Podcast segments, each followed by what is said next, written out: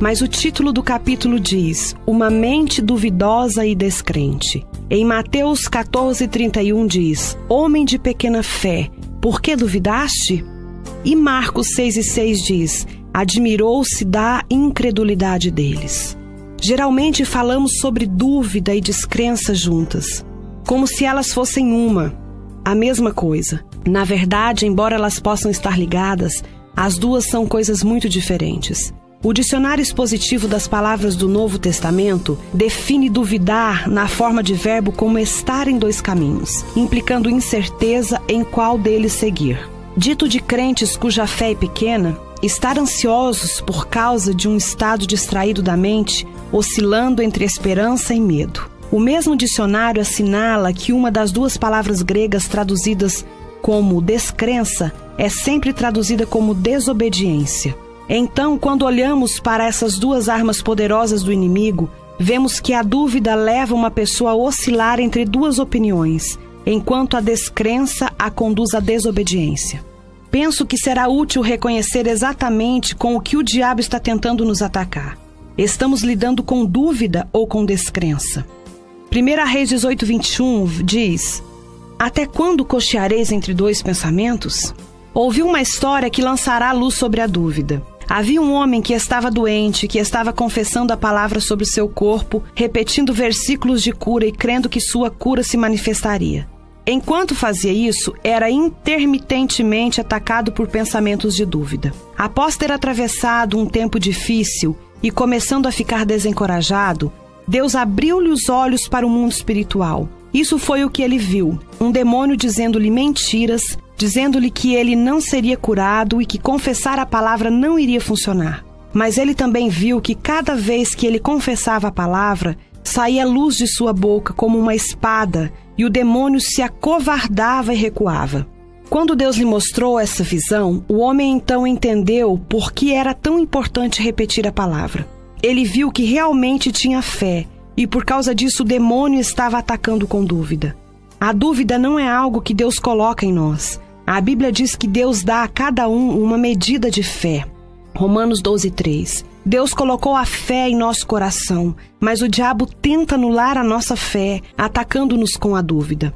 A dúvida vem em forma de pensamentos que estão em oposição à palavra de Deus. Por isso é tão importante que a conheçamos. Se conhecermos a palavra, então poderemos reconhecer quando o diabo estiver mentindo para nós. Tenha certeza de que ele nos conta mentiras para roubar o que Jesus Cristo comprou para nós por meio da sua morte e da sua ressurreição. Ele traz dúvida e descrença. Em Romanos 4, do 18 ao 21, nos diz: Abraão, esperando contra a esperança, creu para vir a ser pai de muitas nações, segundo lhe fora dito: Assim será a tua descendência. E sem enfraquecer na fé, embora levasse em conta o seu próprio corpo amortecido, sendo já de cem anos, ou a idade avançada de Sara, não duvidou por incredulidade da promessa de Deus, mas pela fé se fortaleceu, dando glória a Deus, estando plenamente convicto de que ele era poderoso para cumprir o que prometera. Quando estou em uma batalha, sabendo o que Deus prometeu, mas mesmo assim sendo atacada pelas dúvidas e descrenças, gosto de ler ou meditar nessa passagem.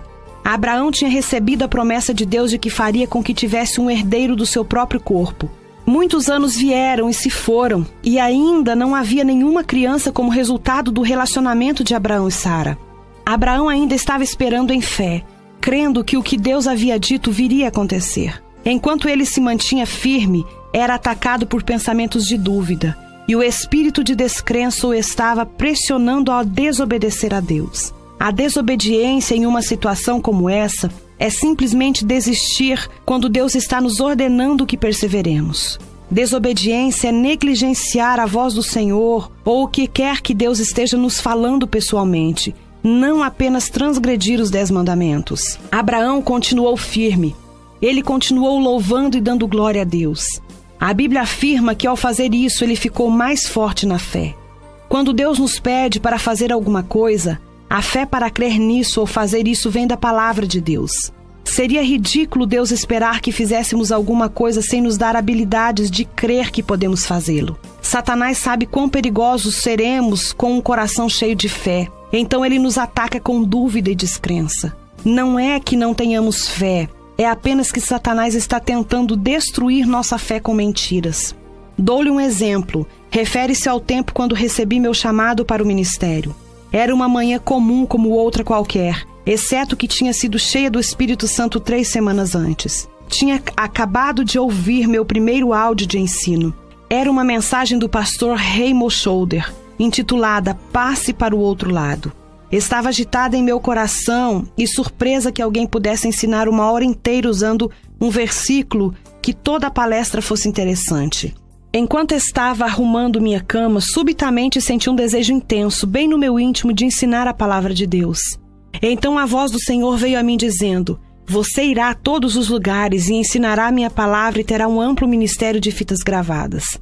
Não haveria nenhuma razão para acreditar que Deus havia mesmo falado comigo ou que poderia ou faria o que tinha acabado de ouvir. Tinha muitos problemas dentro de mim. Não teria chegado a ser um material ministerial, mas Deus escolhe as coisas fracas e tolas do mundo para confundir as sábias. Ele olha para o coração do homem e não para a sua carne. Se o coração está correto, Deus pode mudar a carne. Embora não houvesse nada na área natural que indicasse que deveria acreditar, quando o desejo veio sobre mim, senti-me tão cheia de fé que poderia fazer o que o Senhor queria que fizesse. Quando Deus chama, Ele dá o desejo e a fé e a habilidade para fazer o trabalho. Mas também quero dizer-lhe que durante os anos que passei em treinamento e em espera, o diabo me atacou regularmente com dúvida e descrença. Deus coloca sonhos e visões no coração do seu povo. Eles começam como sementinhas. Assim como uma mulher tem uma semente plantada em seu ventre quando ela fica grávida, da mesma forma, nós nos tornamos grávidos, figurativamente falando, com as coisas que Deus fala e promete. Durante a gravidez, Satanás trabalha arduamente para tentar fazer com que abortemos os nossos sonhos. Uma das armas que ele usa é a dúvida, e outra é a descrença ambas trabalham contra a mente. A fé é um produto do espírito, é uma força espiritual. O inimigo não quer que mantenhamos nossa mente em condições ou em concordância com o espírito. Ele sabe que se Deus colocar fé em nossa vida para fazermos alguma coisa, e se formos positivos e começarmos a crer consistentemente que realmente podemos fazê-la, então faremos um estrago considerável no reino do mal. Continue andando sobre as águas. Em Mateus 14, do 24 ao 32, diz: Entretanto, o barco já estava longe, a muitos estádios da terra, açoitado pelas ondas, porque o vento era contrário. Na quarta vigília da noite, foi Jesus ter com eles, andando sobre o mar. E os discípulos, ao verem-o andando sobre as águas, ficaram aterrados e exclamavam: É um fantasma! E tomados de medo, gritavam. Mas Jesus imediatamente lhes disse: Tende bom ânimo, sou eu, não temais. Respondendo-lhe Pedro, disse: Se és tu, Senhor, manda-me ir ter contigo sobre as águas. E ele disse: Vem. E Pedro, descendo do barco, andou sobre as águas e foi ter com Jesus. Reparando, porém, na força do vento, teve medo e, começando a submergir, gritou: Salva-me, Senhor! E prontamente Jesus, estendendo a mão, tomou-lhe e disse: Homem de pequena fé, por que duvidaste? Subindo ambos para o barco, cessou o vento. Enfatizei o último verso porque quero chamar a tua atenção para o programa que o inimigo esboçou nessa passagem. Pedro, ao comando de Jesus, apressou-se em fazer algo que não tinha feito antes. Para falar a verdade, ninguém, exceto Jesus, jamais havia feito. Mas isso demanda fé. Pedro cometeu um erro, gastou muito tempo olhando a tempestade. Ele ficou amedrontado. Dúvida e descrença o assediaram e ele começou a afundar. Ele gritou para que Jesus o salvasse e Jesus o salvou. Mas observe que a tempestade cessou assim que Pedro voltou para o barco. Lembra-se de Romanos 4, 18 a 21? Quando Abraão não vacilou ao considerar sua situação impossível? Abraão conhecia as condições, mas diferente de Pedro, não creio que ele pensava ou falava nisso o tempo todo. Podemos estar conscientes das nossas circunstâncias e ainda assim propositadamente manter nossa mente em algumas coisas que aumentará e edificará nossa fé. É por isso que Abraão se manteve ocupado louvando e glorificando a Deus. Glorificamos a Deus quando continuamos a fazer o que sabemos que é certo, mesmo em circunstâncias adversas. Efésios 6,14 nos ensina que em tempos de guerra espiritual devemos colocar o cinturão da verdade. Quando a tempestade vier em sua vida, bata os pés, levante o rosto, resolutadamente determine-se pelo Espírito Santo a ficar de fora do barco. Muito frequentemente a tempestade cessa assim que você desiste e engatinha de volta para um lugar de segurança e proteção. O diabo traz tempestades em sua vida para intimidá-lo. Durante uma tempestade, lembre-se que a mente é o campo de batalha. Não tome suas decisões baseado em seus pensamentos ou sentimentos, mas confira em seu espírito. Quando fizer isso, você encontrará a mesma visão que está lá no começo.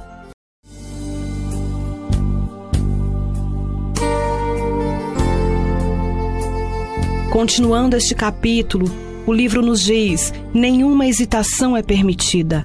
O livro de Tiago, capítulo 1, dos 5 ao 7, diz: Se, porém, algum de vós necessita de sabedoria, peça a Deus, que a todos dá liberalmente e nada lhes impropera, e ser-lhe-á concedida. Peça-a, porém, com fé, em nada duvidando, pois o que duvida é semelhante à onda do mar, impelida e agitada pelo vento. Não suponha esse homem que alcançará do Senhor alguma coisa. Meu pastor Rick Shelton conta uma história sobre como ficou confuso tentando decidir o que fazer quando ele formou no seminário bíblico. Deus havia colocado firmemente em seu coração o desejo de voltar a São Luís, no Missouri, e começar uma igreja local depois de sua formatura. O que lhe pretendia fazer.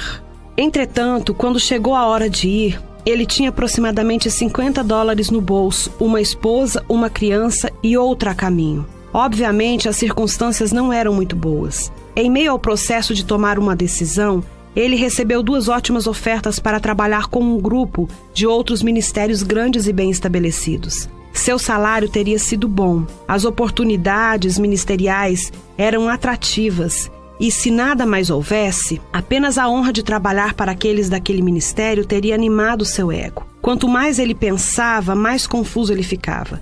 Parece que o senhor dúvida o estava visitando.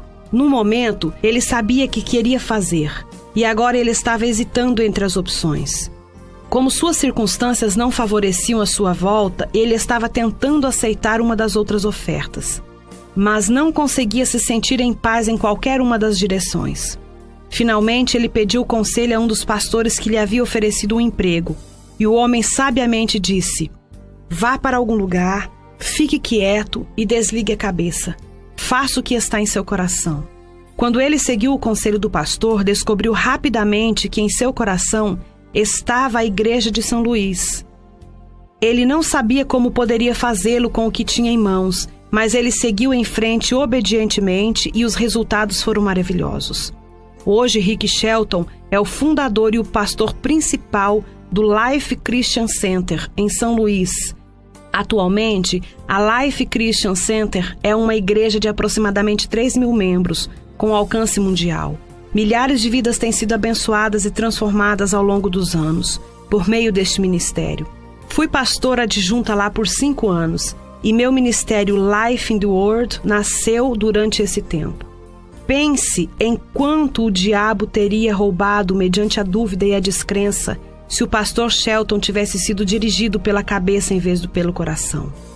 A dúvida é uma escolha. Em Mateus 21, 18 e 22, diz: Cedo de manhã, ao voltar para a cidade, teve fome. E vendo uma figueira à beira do caminho, aproximou-se dela. E não tendo achado senão folhas, disse-lhe: Nunca mais nasce fruto de ti e a figueira secou imediatamente. Vendo isso, os discípulos admiraram-se e exclamaram: Como secou depressa a figueira? Jesus, porém, lhe respondeu: Em verdade vos digo que se tiverdes fé e não duvidardes, não somente fareis o que foi feito à figueira, mas até mesmo se este monte disserdes: Ergue-te e lança-te para o mar, tal sucederá, e tudo quando pedirdes em oração, crendo recebereis. Quando seus discípulos se maravilharam e perguntaram a Jesus como ele era capaz de destruir a figueira com uma palavra apenas, em essência, ele lhes disse: Se tiveres fé e não duvidares, vocês podem fazer a mesma coisa que fiz a figueira, e outras obras maiores farão. Nós já estabelecemos que a fé é o dom de Deus. Então sabemos que temos fé. Mas a dúvida é uma escolha. É a tática de guerra do diabo contra a nossa mente. Como você pode escolher seus próprios pensamentos quando a dúvida vier, você deverá aprender a reconhecê-la pelo que ela é e dizer não, obrigada, e continuar crendo. A escolha é sua, porque a incredulidade, ela é desobediência. Veja o que diz Mateus 17 do 14 ao 20. E quando chegaram para junto da multidão, aproximou-se deles um homem que se ajoelhou e disse: Senhor, compadece-te de meu filho, porque é lunático e sofre muito. Pois muitas vezes cai no fogo e outras muitas na água. Apresentei-o a todos os discípulos, mas eles não puderam curá-lo. Jesus exclamou: Ó geração incrédula e perversa, até quando estarei convosco? Até quando vos sofrerei? Trazei-me aqui o menino. E Jesus repreendeu o demônio, e este saiu do menino, e desde aquela hora ficou o menino curado. Então os discípulos, aproximando-se de Jesus, perguntaram em particular: Por que motivo não pudermos expulsá-lo? E ele lhes respondeu: Por causa da pequenez da vossa fé.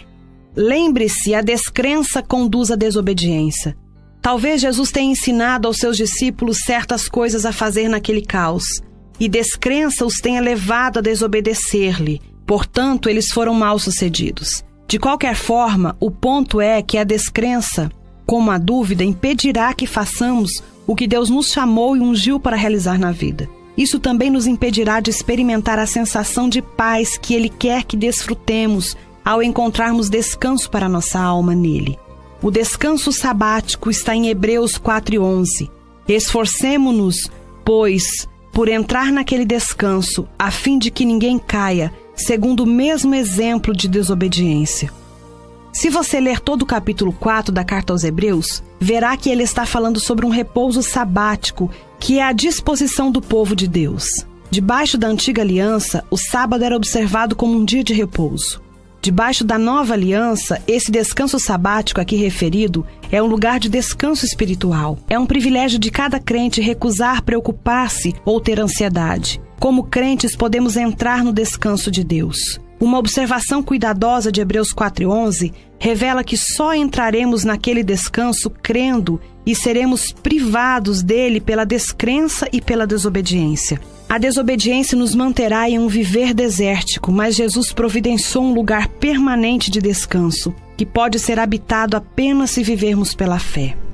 Romanos 1, 17 diz: Visto que a justiça de Deus se revela no Evangelho de fé em fé, como está escrito: o justo viverá por fé. Lembro-me de um incidente que pude ilustrar esse ponto com muita clareza. Certa noite estava andando pela minha casa tentando fazer alguns serviços domésticos e estava muito infeliz. Não tinha nenhuma alegria, não havia paz no meu coração. Ficava perguntando ao Senhor: o que está errado comigo? Frequentemente me sentia daquela maneira e, sinceramente, queria saber qual era o meu problema. Estava tentando seguir todas as coisas que estava aprendendo em minha caminhada com Jesus, mas alguma coisa certamente parecia estar faltando. A essa altura o telefone tocou. Enquanto estava conversando, dava uma olhada em uma caixa de cartões de versículos bíblicos que alguém me havia mandado. Na verdade, não estava olhando para nenhum deles, apenas mexendo neles enquanto estava ao telefone. Quando desliguei, decidi escolher um ao acaso para ver se conseguia algum encorajamento. Tirei Romanos 15, 13, que diz: E o Deus da esperança vos encha de todo gozo e paz no vosso crer, para que sejais ricos de esperança no poder do Espírito Santo. Eu vi. Todo o meu problema era a dúvida e a descrença. Estava fazendo a mim muito infeliz por acreditar nas mentiras do diabo. Estava sendo negativa. Não poderia ter alegria e paz porque não estava crendo. É impossível ter alegria e paz e viver em descrença. Tome a decisão de acreditar em Deus e não no diabo. Aprenda a viver de fé em fé, de acordo com Romanos 1,17. Essa é a maneira como a justiça de Deus é revelada. O Senhor precisou revelar-me que, em vez de viver de fé em fé, eu vivia frequentemente de fé em dúvida e descrença. Então voltava à fé por um pouco e mais tarde retornava a dúvida e a descrença. ia para trás e para frente de uma vez a outra. Por isso estava tendo tantos problemas e infelicidades em minha vida. Lembre-se, de acordo com Tiago 1, do 7 ao 8, o homem de ânimo dobre é instável em seus caminhos e jamais recebe o que ele quer do Senhor. Decida que você não terá ânimo dobre. Viva uma vida sem dúvida. Deus tem uma grande vida planejada para você. Não permita que o diabo roube com mentiras. Em vez disso, refutai argumentos e teorias de racionalismo e toda altivez que se levante contra o verdadeiro conhecimento de Deus, levando cativo todo pensamento e propósito à obediência de Cristo. É do capítulo 12, que tem um título Uma mente ansiosa e preocupada. Vamos lá para o nosso estudo?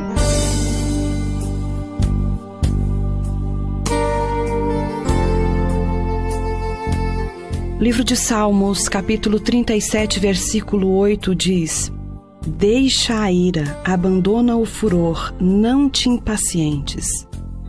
A ansiedade e a preocupação são ataques à mente que pretendem nos desviar a atenção de servir ao Senhor. O inimigo também usa esses tormentos para empurrar nossa fé para baixo. Assim, ela não pode aumentar e nos ajudar a viver em vitória. Algumas pessoas têm tal problema com a preocupação que poderia até mesmo ser dito que elas são viciadas em preocupação. Se elas não têm alguma coisa pessoal com o que se preocupar, elas se preocuparão com a situação de outra pessoa. Eu tinha esse problema, por isso estou bem qualificada para descrevê-lo. Como estava constantemente me preocupando a respeito de alguma coisa, jamais desfrutei a paz pela qual Jesus morreu para que eu tivesse. É absolutamente impossível preocupar-se e viver em paz ao mesmo tempo. A paz não é alguma coisa que pode ser colocada em uma pessoa. Ela é um fruto do Espírito, como está em Gálatas 5,22. E fruto é o resultado de permanecer na videira. Permanecer refere-se a entrar no descanso de Deus, relatado no capítulo 4 de Hebreus, como também em outros lugares da palavra de Deus. Há diversas passagens na Bíblia que se referem à preocupação, dependendo da tradução que você esteja lendo. A versão King James não usa a palavra preocupação. Além de não te impacientes, como no Salmo 37, 8, outras frases padrão estão usadas para nos advertir contra a preocupação. São: não andeis ansiosos, não andeis ansiosos de alguma coisa, e lançando toda a vossa ansiedade. Geralmente, uso essa tradução que inclui diversas versões diferentes e outras frases que se referem ao assunto. Para simplificar o ensino no restante desse capítulo, vou me referir a essa situação como preocupação. O dicionário Webster define preocupação como se segue: primeiro, sentir-se apreensivo ou inquieto. Segundo, fazer alguém sentir-se ansioso, angustioso ou inquieto. Terceiro, uma fonte de inquietação contínua.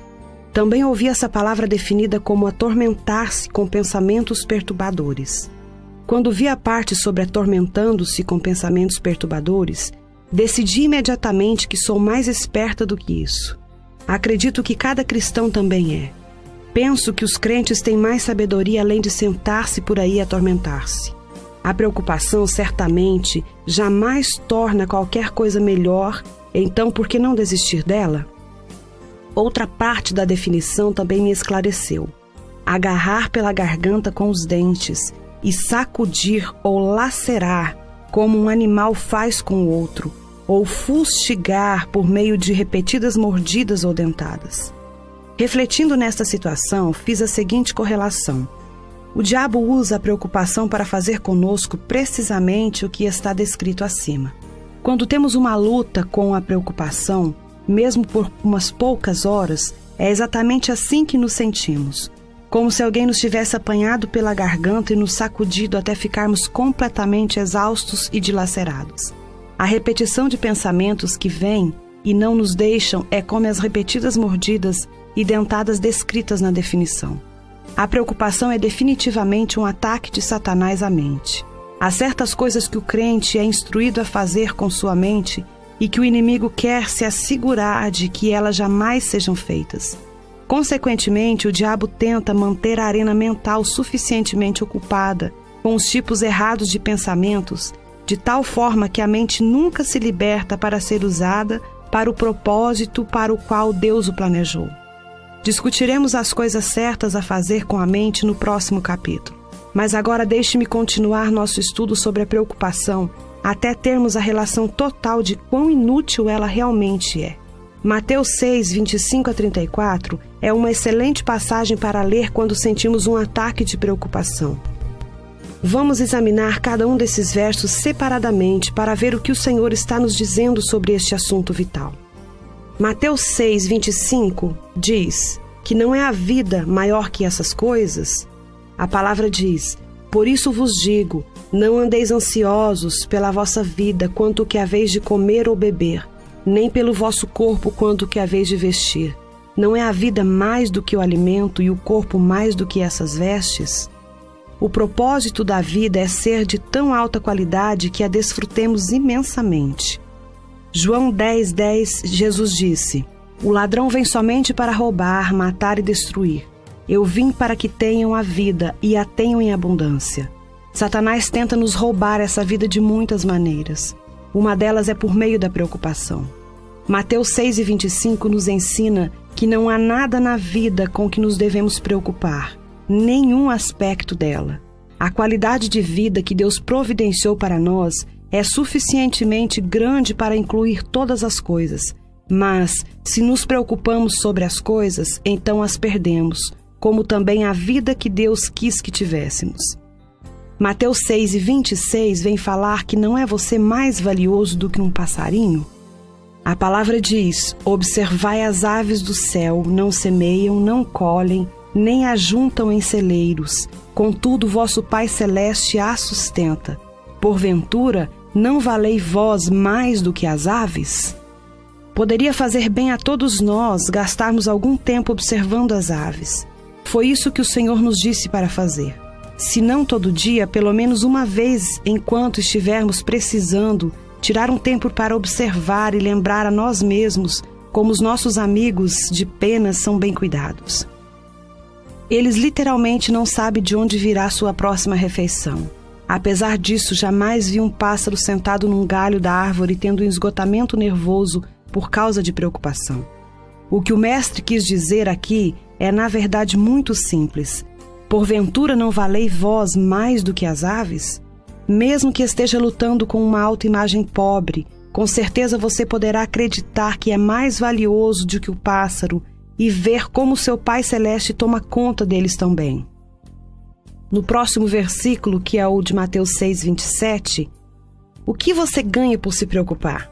A palavra diz: Qual de vós, por ansioso que esteja, pode acrescentar um côvado ao curso da sua vida? O ponto principal, rapidamente entendido aqui, é que a preocupação é inútil, não realiza nada de bom se é assim, então por que preocupar-se? Por que ficar ansioso? Por que ficar tão ansioso? É o que vem dizer Mateus 6, do 28 ao 30. A palavra diz: E por que andais ansiosos quanto ao vestuário? Considerais como crescem os lírios do campo.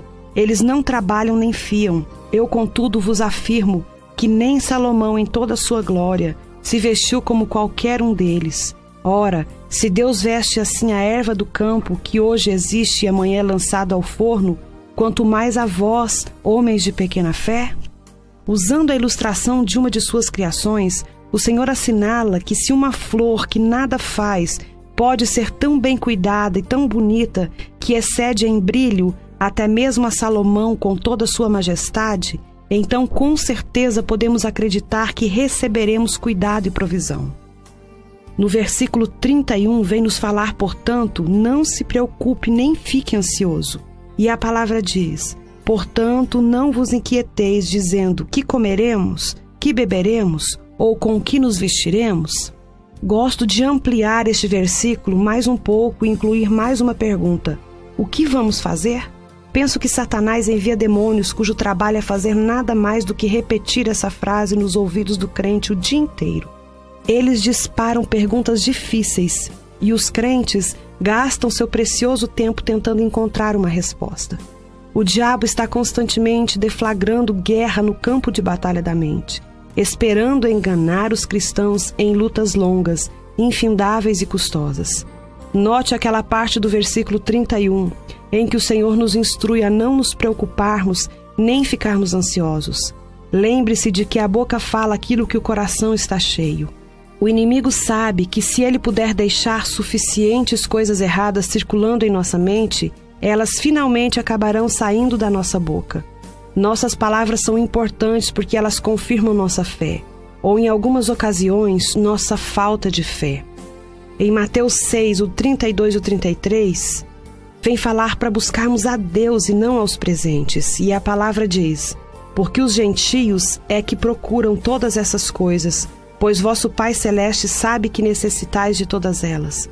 Buscai, pois, em primeiro lugar o seu reino e a sua justiça e todas as outras coisas vos serão acrescentadas. É claro que os filhos de Deus não devem ser como o mundo. O mundo busca coisas, nós buscamos ao Senhor. Ele nos prometeu que se fizermos isso, ele nos acrescentará as coisas que sabes de que precisamos. Devemos aprender a buscar a face de Deus e não a sua mão. Nosso Pai Celeste se deleita em dar aos seus filhos coisas boas, mas apenas se não estivermos correndo atrás delas.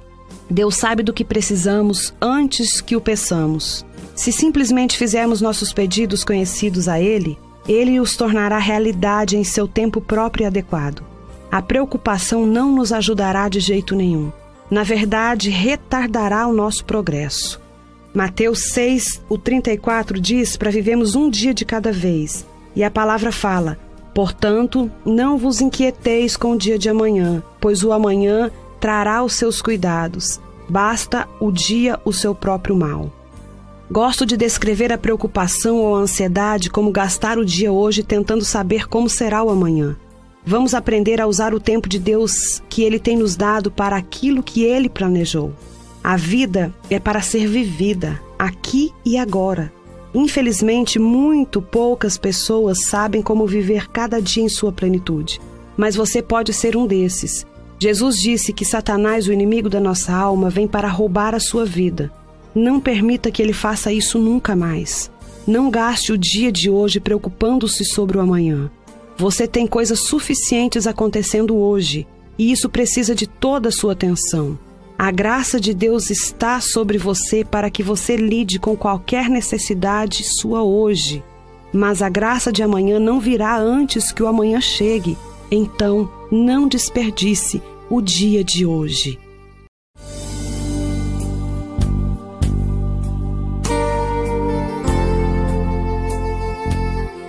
Não andeis ansiosos, nem se inquietem.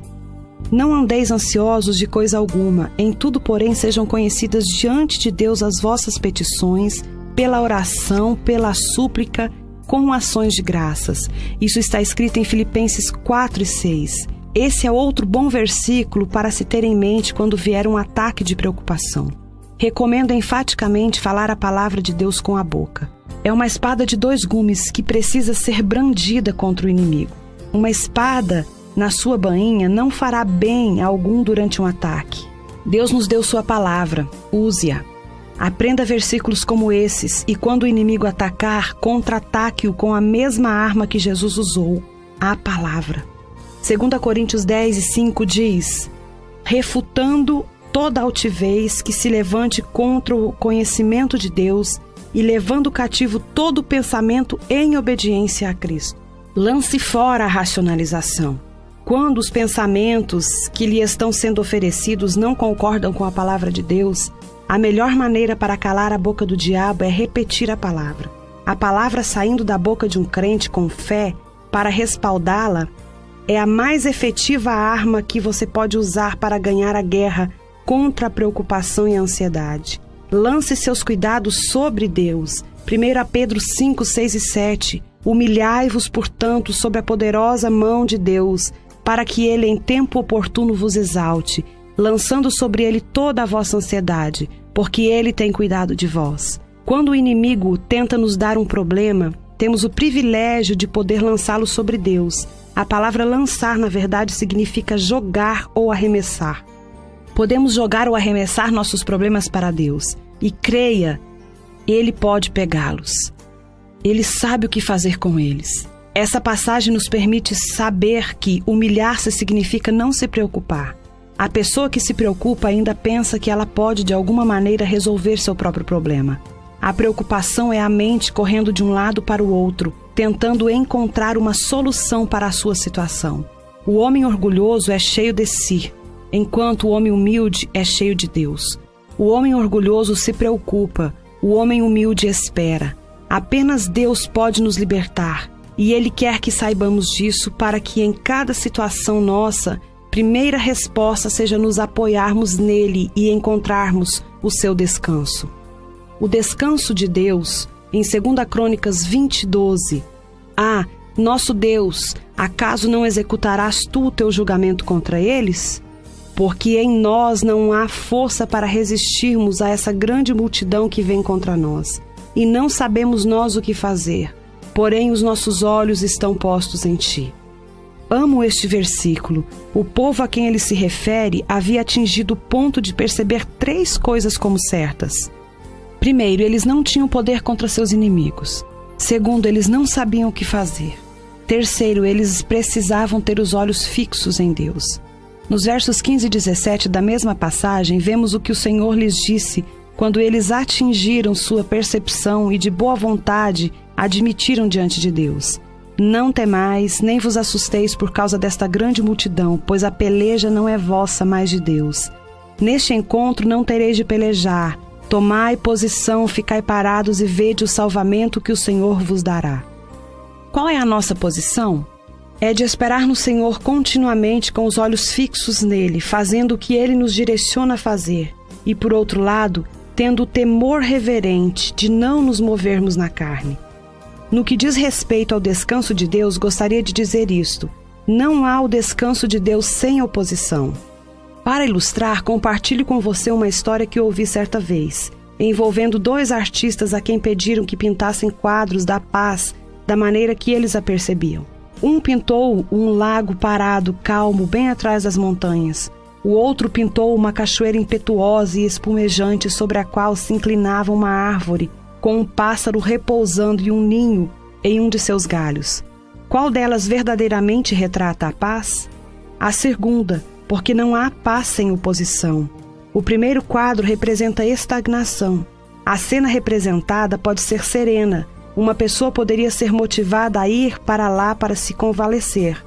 Ela pode oferecer uma bela imagem, mas não retrata o descanso de Deus. Jesus disse: Deixo-vos a paz, a minha paz vos dou, e não vou lá dou como o mundo dá. Isso está em João 14, 27. Sua paz é espiritual, o seu descanso é aquele que funciona durante a tempestade, não na ausência dela. Jesus não veio para remover toda a oposição da nossa vida, mas antes, pelo contrário, veio para nos dar um enfoque diferente nas tempestades da vida. Devemos tomar sobre nós o seu jugo e aprender dele. Isso significa que devemos aprender seus caminhos para enfrentar a vida da mesma maneira que ele enfrentou. Jesus não se preocupava e nós também não temos de nos preocupar. Se você está esperando não ter nada com que se preocupar para parar de se preocupar, então provavelmente eu devesse lhe dizer que você terá de esperar um longo tempo, porque esse tempo pode jamais chegar. Não estou sendo negativa, estou sendo honesta. Mateus 6,34 sugeriu que não nos preocupássemos com o dia de amanhã, porque cada dia terá suas próprias e suficientes preocupações. O próprio Jesus disse isso, e ele certamente não era negativo. Estar em paz, desfrutar o descanso de Deus em meio à tempestade, dá mais glória ao Senhor porque prova que o seu método funciona. Ah, preocupação, preocupação, preocupação. Desperdicei anos da minha vida me preocupando com coisas sobre as quais não podia fazer nada. Gostaria de ter aqueles anos de volta e ser capaz de encará-lo da maneira diferente. Entretanto, uma vez que você tenha gasto o tempo que Deus lhe deu, é impossível consegui-lo de volta e fazer as coisas de um jeito diferente. Meu marido, por outro lado, jamais se preocupou. Houve um tempo em que eu ficava zangada com ele porque ele não se preocupava comigo e se juntava a mim para falar sobre todas as possibilidades sombrias se Deus não se fizesse presente e satisfazesse nossas necessidades. Sentava-me na cozinha, por exemplo, e despejava as contas, os talões de cheque, ficando mais descontrolada naquele momento, porque as contas eram mais do que o dinheiro. Dave ficava no cômodo mais próximo brincando com as crianças, vendo televisão enquanto elas pulavam-lhe nas costas e punham-lhe rolos no cabelo. Lembro-me de lhe ter dito em tom desagradável: Por que você não vem aqui e faz alguma coisa em vez de ficar brincando enquanto tenho coisas para resolver? Quando ele respondia: O que você quer que eu faça? Jamais podia pensar em outra coisa. Deixava-me irritado o fato de que ele ousasse se divertir enquanto eu estava enfrentando uma situação financeira tão desesperadora. Dave me acalmava lembrando-me de que Deus tinha sempre satisfeito nossas necessidades, que nós estávamos fazendo nossa parte. E o que o Senhor continuaria fazendo era a parte dele, porque nós éramos dizimistas, ofertantes, orávamos e confiávamos. Devo esclarecer que Dave estava confiando enquanto eu estava me preocupando. Ia para a sala com ele e as crianças e um pouquinho mais tarde os pensamentos voltavam a se mover em minha mente. Mas o que vamos fazer? Como vamos pagar as contas? E se? E então veria todos esses desastres na tela de cinema da minha imaginação. Execução da hipoteca, apreensão do carro, embaraço na frente de parentes e amigos, se tivéssemos de pedir alguma ajuda financeira, e assim por diante. Você já assistiu esse filme ou teve todos esses pensamentos é, se envolvendo em sua mente constantemente? Claro que sim. Do contrário, você provavelmente não estaria lendo este livro. Depois de acolher os pensamentos que o diabo estava me oferecendo por uns instantes, voltava para a cozinha, pegava todas as contas, a calculadora, o talão de cheque e começava toda a confusão outra vez. Quanto mais fazia, mais irritada ficava. Enquanto repetia a mesma cena, gritava porque Dave e as crianças estavam se divertindo enquanto eu estava carregando toda a responsabilidade. Na verdade, o que estava experimentando não era responsabilidade, era cuidado, algo que Deus havia me dito especificamente para lançar sobre ele. Olho para trás e vejo que desperdicei todas aquelas noites que Deus me deu nos primeiros anos do meu casamento. O tempo que ele nos dá é um precioso presente, mas eu o dei ao diabo. Seu tempo é o seu mesmo. Use-o com sabedoria você não passará por este caminho outra vez. Deus satisfaz todas as nossas necessidades e Ele o fez de diferentes maneiras. Ele jamais nos desaponta. Uma única vez sequer, Deus é fiel. Não se preocupe, confie em Deus. Hebreus 13, 5 diz: Seja a vossa vida sem avareza. Contentai-vos com as coisas que tendes, porque Ele tem dito: De maneira alguma te deixarei nunca jamais te abandonarei. Essa é uma excelente passagem a ser usada para encorajar a você, mesmo quando tiver preocupação sobre se Deus se fará presente ou não e se satisfará suas necessidades. Nessa passagem, o Senhor está nos avisando que não precisamos ter nossa mente no dinheiro, imaginando como tomaremos conta de nós, porque Ele tomará conta dessas coisas por nós. Ele prometeu nunca falhar e nunca nos abandonar. Faça a sua parte, mas não tente fazer a parte de Deus. A carga é muito pesada para carregar, e se você não for cuidadoso, você se quebrará sobre o peso dela. Não se preocupe. O Salmo 37:30 diz: Confia. Isso quer dizer: inclina-te sobre, acredita, tenha confiança. Confia então no Senhor e faz o bem. Habita na terra, alimenta-te da verdade e serás verdadeiramente alimentado pelo Senhor. E este capítulo tem o título Uma mente julgadora, crítica e desconfiada. E nós vamos então iniciar este estudo no dia de hoje. Vamos lá me acompanhar?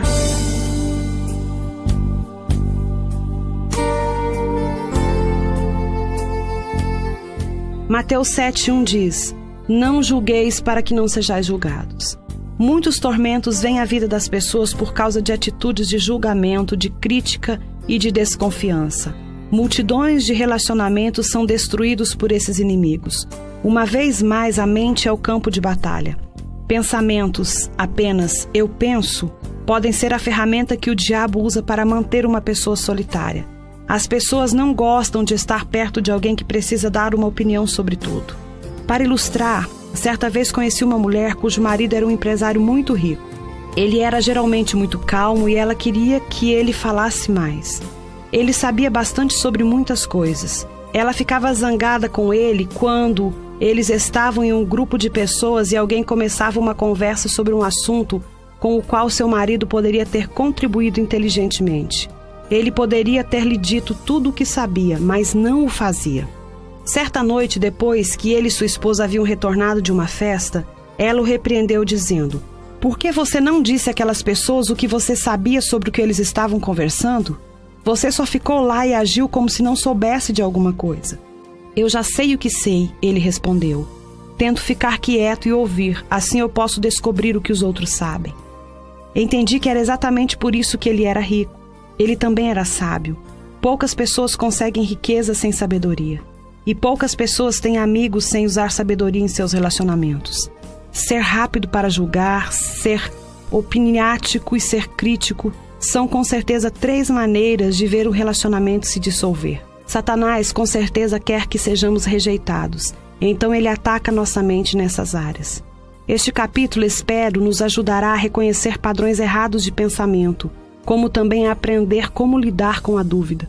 No dicionário expositivo das palavras do Novo Testamento Divine, uma das palavras gregas traduzidas como julgamento é parcialmente definida como uma decisão sobre as falas do outro e contém uma referência cruzada à palavra condenação.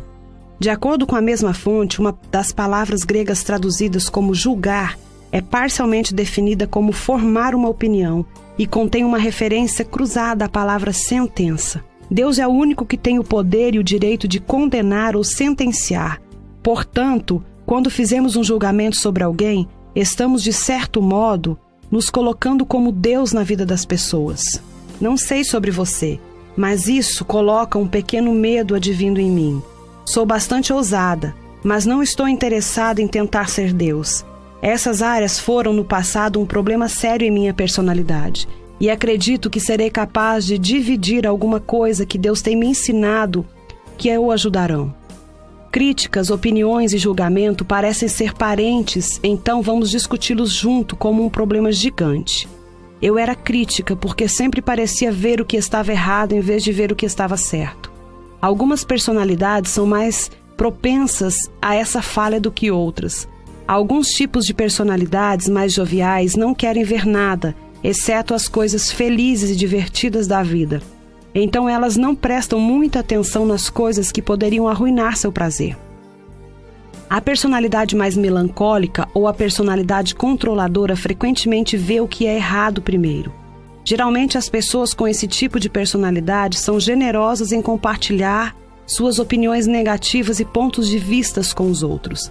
Devemos perceber que temos nossa própria maneira de ver as coisas. Gostamos de dizer às pessoas o que pensamos, e esse é exatamente o ponto. O que eu penso pode ser certo para mim, mas não necessariamente certo para você, e vice-versa. Com certeza sabemos que não roubarás é certo para todos, mas aqui estou falando de milhares de coisas que encontramos todo dia que não são necessariamente nem certas nem erradas, mas são simplesmente escolhas pessoais. Eu poderia acrescentar que essas são escolhas que as pessoas têm o direito de fazer por conta própria, sem interferência externa. Eu e meu marido somos extremamente diferentes em nosso enfoque sobre muitas coisas. Decorar uma casa seria uma dessas coisas. Não é que não gostemos de qualquer coisa que o outro escolher, mas se sairmos para fazer compras de coisas de casa juntos, sempre parece que Dave gosta de uma coisa e eu de outra. Por quê? Simplesmente porque somos duas pessoas diferentes. A opinião dele é tão boa quanto a minha e a minha é tão boa quanto a dele. Elas são simplesmente diferentes. Levou anos para que eu entendesse que não havia nada errado com Dave só porque ele não concordava comigo. E claro, geralmente eu o deixava saber que achava que havia alguma coisa errada com ele por não compartilhar minha opinião. Obviamente, minha atitude causou muito atrito entre nós e machucou nosso relacionamento. Em Romanos 12 e 3, a palavra diz: Digo a cada um dentre vós que não pense em si mesmo além do que convém Antes pense com moderação, segundo a medida da fé que Deus repartiu a cada um. Julgamento e crítica são frutos de um problema mais profundo, o orgulho. Quando o eu em nós é maior do que deveria ser, ele sempre causará os tipos de problema que tentamos discutir. A Bíblia repetidamente nos adverte sobre sermos presunçosos. Sempre que nos superamos em uma área, é apenas porque Deus nos deu um presente de graça por isso. Se formos presunçosos ou tivermos uma opinião exagerada de nós mesmos, então isso nos levará a desprezar os outros e avaliá-los como menos do que somos. Esse tipo de atitude ou pensamento é extremamente detestável ao Senhor e abre muitas portas ao inimigo das nossas vidas. Precisamos um temor santo. A palavra diz em Gálatas 6, 1 e 13: Irmãos, se alguém for surpreendido na alguma falta, vós que sois espirituais, corrigi-o com espírito de brandura e guardai-vos, para que não sejais também tentados. Levai as cargas uns dos outros, e assim cumprireis a lei de Cristo. Porque se alguém julga ser alguma coisa, não sendo nada, a si mesmo se engana. Um exame cuidadoso dessa passagem revela-nos rapidamente como devemos agir em relação à fraqueza que observamos nos outros. Ela demonstra a atitude mental que devemos manter dentro de nós mesmos. Devemos ter um temor santo, do orgulho e devemos ser cuidadosos com o julgar os outros ou ser críticos com eles. Romanos 14, 4 Quem és tu que julgas o servo alheio? Para o seu próprio Senhor está em pé ou cai, mas estará em pé, porque o Senhor é poderoso para suster. Pense dessa forma. Digamos que sua vizinha viesse à sua porta e começasse a instruí-lo sobre os seus filhos, o que deveriam de vestir para a escola, quais as matérias que ela achava que eles deveriam fazer, como você reagiria? Ou suponha que sua vizinha lhe dissesse que ela não gosta do jeito como sua empregada limpa sua casa. O que você diria à sua vizinha? É exatamente o ponto que esta passagem está assinalando. Cada um de nós pertence a Deus, e mesmo que tenhamos fraquezas, Ele é capaz de nos fazer ficar em pé e nos justificar. Damos conta a Deus, não uns aos outros. Portanto, não devemos julgar um ao outro de maneira crítica. O diabo fica muito ocupado designando demônios para colocar pensamentos de julgamento e de crítica na mente das pessoas. Eu posso me lembrar de quando era divertido para mim sentar-me em um parque ou um shopping e simplesmente olhar todas as pessoas passarem enquanto eu formava uma opinião mental de cada uma delas. A roupa, o estilo de cabelo, a companhia, etc. Agora, não podemos nos impedir de ter opiniões, mas não precisamos expressá-las. Creio que podemos até mesmo crescer a ponto de não termos tantas opiniões, e aquelas que tivermos que não sejam de natureza crítica. Frequentemente digo a mim mesma: Joyce, não é da sua conta. Um grande problema é tramar em sua mente quando você reflete sobre sua opinião até que ela se torne um julgamento. Quanto mais você pensar sobre o problema, mais ele cresce até que você comece a expressá-lo uns aos outros ou mesmo aquele que você está julgando. Então, se ele se tornou explosivo e tem a habilidade de fazer um enorme mal na área do relacionamento, como também na área espiritual, você pode ser capaz de evitar problemas futuros para você mesmo, simplesmente aprendendo a dizer: não é da minha conta. Julgamento e crítica eram desenfreados em minha família, então cresci com eles por assim falar. Quando esse é o caso, como pode ser com você? É como tentar jogar bola com uma perna quebrada. Eu estava tentando jogar bola com Deus. Eu queria fazer as coisas do jeito dele, pensar e agir do jeito dele, mas não podia. Levou anos de infelicidade até que eu aprendesse sobre as fortalezas da minha mente, com as quais eu precisava lidar antes do meu comportamento pudesse mudar. Lembre-se, suas ações não vão mudar até que sua mente mude. Em Mateus 7, do 1 ao 6, é uma passagem bíblica clássica sobre este assunto que julgamos e criticamos. Quando você estiver com problemas na sua mente nessa área, leia essas e outras passagens. Leia-as, leia-as de novo, em voz alta, e use-as como arma contra o diabo, que está tentando construir uma fortaleza em sua mente. Ele pode estar operando por meio dessa fortaleza que já está lá por muitos e muitos anos. Capítulo 13, continuando.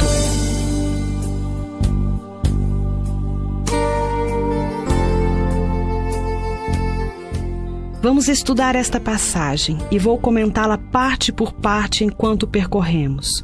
Nós estamos falando da passagem que falamos no último capítulo, Mateus 7, do 1 ao 6, né? Dando continuidade, então vamos estudar esta passagem.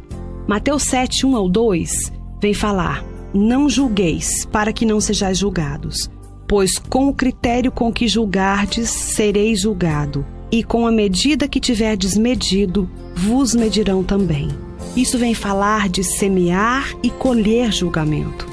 Essa passagem diz-nos claramente que colheremos o que plantamos. Semear e colher não se aplica apenas à área agrícola e financeira, aplica-se também à área mental. Podemos semear e colher uma atitude da mesma forma que uma plantação ou um investimento. Um pastor que conheço diz que quando ele ouve que alguém falou dele de uma forma maldosa ou com julgamento, ele se pergunta: eles estão semeando ou eu estou colhendo? Muitas vezes estamos colhendo em nossa vida o que semeamos anteriormente na vida de outra pessoa. Mateus 7, o 3 ao 5, diz: Porque vês tu o argueiro no olho do teu irmão, porém não repara na trave que está em teu próprio olho? Ou como dirás a teu irmão: Deixa-me tirar o argueiro do teu olho, quando tem a trave no teu? Hipócrita, Tira primeiro a trave do teu olho, e então verás claramente para tirar o argueiro do olho do teu irmão. O diabo ama manter-nos ocupados, julgando mentalmente as falhas dos outros. Dessa forma, jamais vemos ou lidamos com o que está errado em nós. Não podemos mudar os outros, apenas Deus pode. Não podemos mudar a nós mesmos, mas podemos cooperar com o Espírito Santo e permitir que ele faça a parte dele. O primeiro passo para qualquer liberdade, entretanto, é encarar a verdade que o Senhor está tentando nos mostrar. Quando temos nossos pensamentos e conversas focadas no que está errado com todos os outros, estamos geralmente sendo enganados sobre nossa própria conduta. Portanto, Jesus ordenou que não nos preocupássemos com o que está errado com os outros, quando temos tantos erros com nós mesmos. Permita que Deus lide com você primeiro e então você aprenderá de forma bíblica a ajudar seu irmão a crescer em sua caminhada cristã.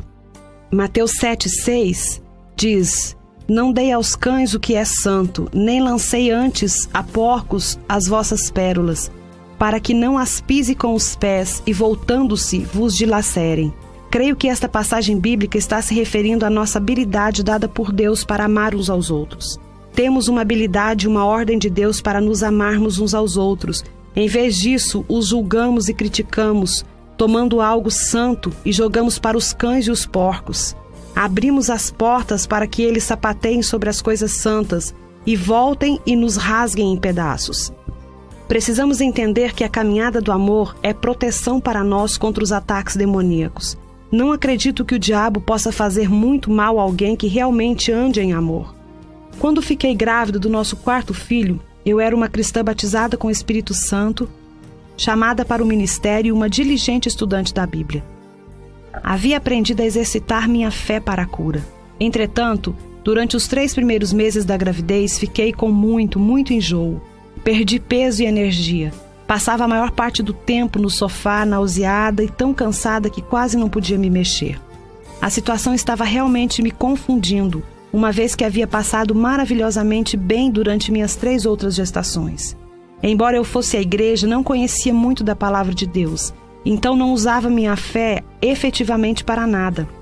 Agora, estava muito familiarizada com as promessas de Deus, e mesmo assim estava doente. E nem mesmo muitas orações de Deus e repreensão ao diabo estava removendo o meu problema. Um dia, enquanto estava na cama ouvindo meu marido e meus filhos se divertindo no pátio atrás da casa, Perguntei a Deus agressivamente: O que está errado comigo? Por que estou tão enjoada? E por que não estou melhorando? O Espírito Santo me moveu a ler Mateus 7:1. Perguntei ao Senhor o que aquela passagem tinha a ver com a minha saúde. Continuei sentindo que deveria lê-la de novo e de novo. Finalmente, Deus abriu a minha memória para um evento que havia acontecido dois anos antes.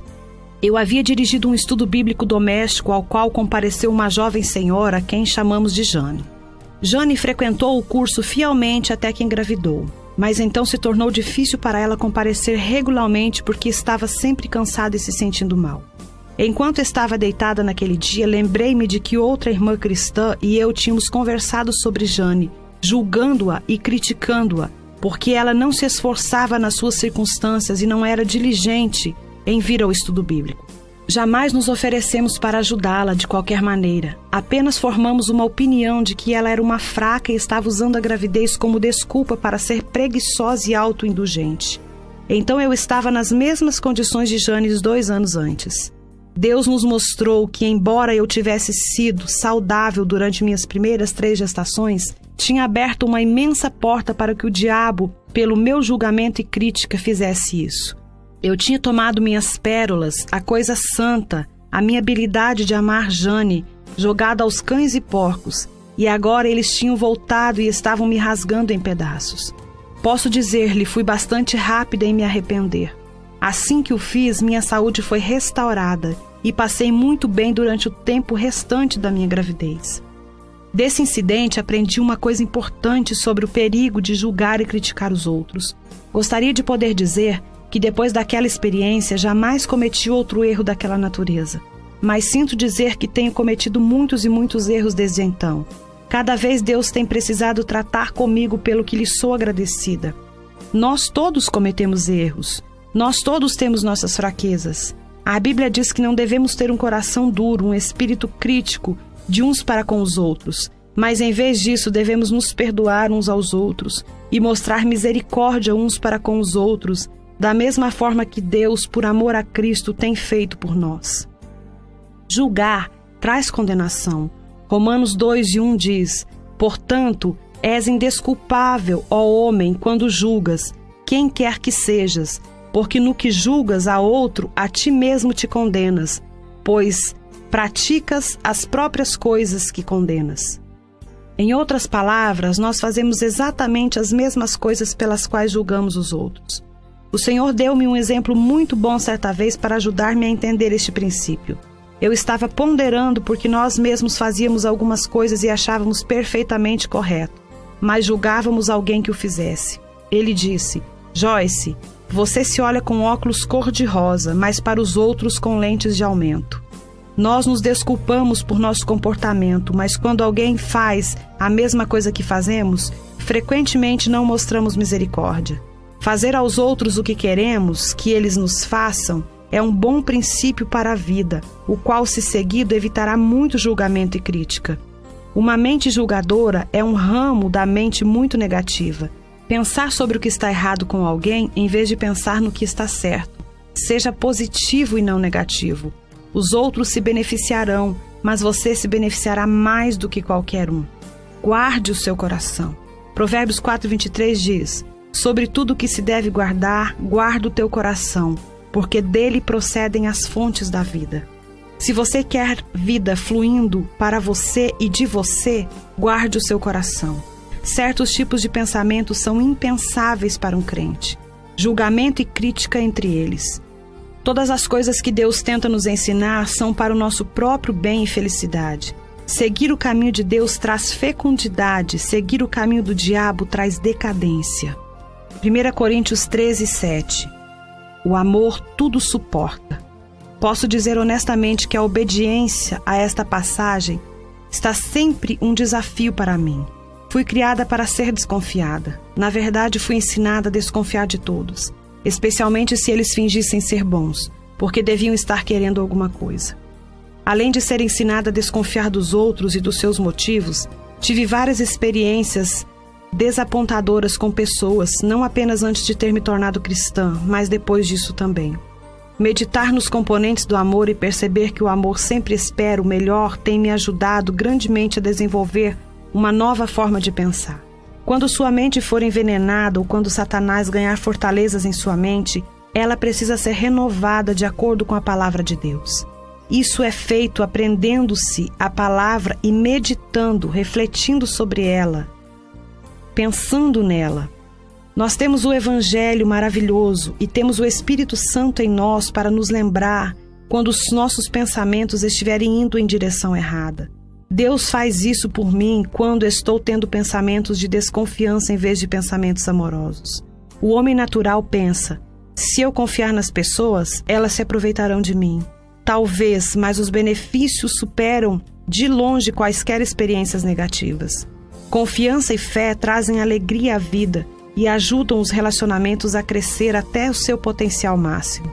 A suspeita mutila um relacionamento e geralmente o destrói. A coisa mais importante a considerar é esta: os caminhos de Deus funcionam, o caminho do homem não. Deus condena o julgamento, a crítica e a suspeita, e da mesma maneira nós deveríamos fazê-lo. Ame o que Deus ama, odeie o que Deus odeia, permita o que ele permite e rejeite o que ele rejeita. Uma atitude equilibrada é sempre o melhor caminho a se seguir. Isso não significa que não devemos usar a sabedoria e discernimento em nossa conduta com os outros. Não precisamos abrir nossa vida a cada pessoa que encontrarmos, dando a cada uma a chance de nos triturar. Por outro lado, não precisamos olhar para todo mundo com um olhar negativo e suspeito, sempre esperando que os outros se aproveitarão de nós. Em João 2, 23 e 25, vem falar para confiarmos em Deus plenamente e no homem discretamente. A palavra diz: Estando ele em Jerusalém durante a festa da Páscoa, muitos, vendo os sinais que ele fazia, creram no seu nome. Mas o próprio Jesus não se confiava a eles, porque os conhecia a todos, e não precisava que alguém lhe desse testemunho a respeito do homem, porque ele mesmo sabia o que era a natureza humana. Certa vez, depois que fui envolvida em uma situação desapontadora na igreja, Deus trouxe João 2, 23, 25 à minha atenção. Essa passagem fala do relacionamento de Jesus com seus discípulos. Ela diz claramente que ele não se confiava a eles. Ela não diz que ele suspeitava deles ou que não tinha confiança neles. Apenas explica que, como ele entendia a natureza humana, que nós todos temos, não se confiava a eles de forma desequilibrada. Aprendi uma boa lição. Eu tinha sido machucada profundamente na situação da igreja porque eu tinha me envolvido demais com um grupo de senhoras e perdi o equilíbrio. Cada vez que perdemos o equilíbrio, abrimos a porta para o diabo. A primeira carta de Pedro 5,8 diz: Sede sóbrios e vigilantes, porque o diabo, vosso adversário, anda em derredor como leão que ruge, procurando alguém para devorar. Aprendi que estava me apoiando nas senhoras desse grupo e colocando nelas uma confiança que pertence apenas a Deus. Só devemos ir até aí em qualquer relacionamento humano. Se formos além da sabedoria, problemas surgirão e seremos machucados. Sempre coloque sua confiança completa no Senhor. Assim fazendo, abrirá a porta para o Espírito Santo deixá-lo saber quando você está cruzando a linha do equilíbrio. Algumas pessoas acham que têm discernimento quando, na verdade, são apenas desconfiadas. Há um verdadeiro dom do Espírito Santo chamado discernimento de espírito. Ele discerne o bom e o mal, não apenas o mal. A suspeita vem de uma mente não renovada, o discernimento vem de um espírito renovado. Ore por dons verdadeiros, não por carne que se disfarce de dons do espírito. O verdadeiro discernimento espiritual provocará oração, não fofoca. Se um problema genuíno está sendo discernido por Deus, por um dom verdadeiro, esse seguirá o padrão divino para lidar com aquele não formas carnais que apenas espalham e aumentam o problema. Palavras doces, agradáveis, são curativas. Provérbios 16, 23 e 24 diz: O coração do sábio é mestre de sua boca e aumenta a persuasão nos seus lábios. Palavras agradáveis são como favos de mel, doces para a alma e medicina para o corpo. Palavras e pensamentos são como ossos e medula, tão próximos que é difícil dividi-los. Nossos pensamentos são palavras silenciosas que apenas nós e o Senhor ouvimos. Mas tais palavras afetam nosso homem interior, nossa saúde, nossa alegria e nossa atitude. As coisas que frequentemente pensamos saem da nossa boca. E é triste dizer, algumas vezes elas nos fazem parecer tolos. Julgamento, crítica e suspeita nunca trazem alegria. Jesus disse que ele veio para que tivéssemos e desfrutássemos a vida Comece a operar na sua mente o que Cristo tem para você e você penetrará num novo estado de vida, em nome de Jesus.